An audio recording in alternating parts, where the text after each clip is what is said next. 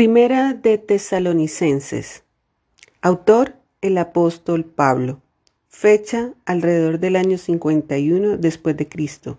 Una de las primeras cartas de Pablo.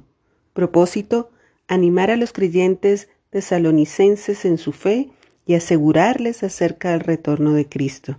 Temas: la fe, la persecución, la esperanza en el retorno de Cristo, la resurrección. Primera de Tesalonicenses capítulo 1. Saludos de Pablo. Nosotros, Pablo, Silas y Timoteo, escribimos esta carta a la iglesia de Tesalónica, a ustedes que pertenecen a Dios, Padre y al Señor Jesucristo. Que Dios les dé gracia y paz. La fe de los creyentes de Tesalónica. Siempre damos gracias a Dios por todos ustedes y continuamente los tenemos presentes en nuestras oraciones.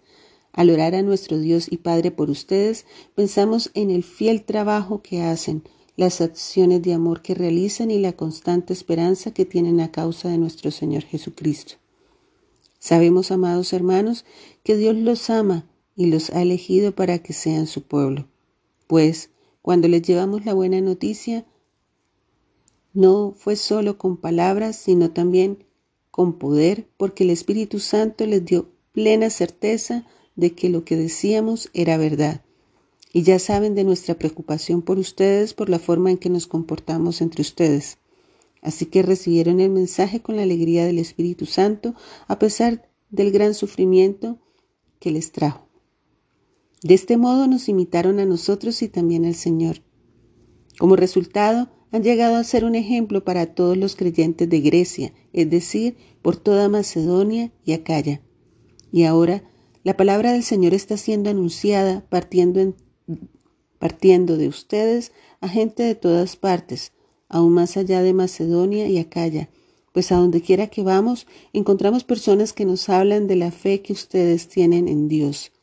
No hace falta que se la mencionemos, pues no dejan de hablar de la maravillosa bienvenida que ustedes nos dieron y de cómo se apartaron de los ídolos para servir al Dios vivo y verdadero. También comentan cómo ustedes esperan con ansias la venida desde el cielo del Hijo de Dios, Jesús, a quien Dios levantó de los muertos. Él es el quien nos rescató de los horrores del juicio venidero.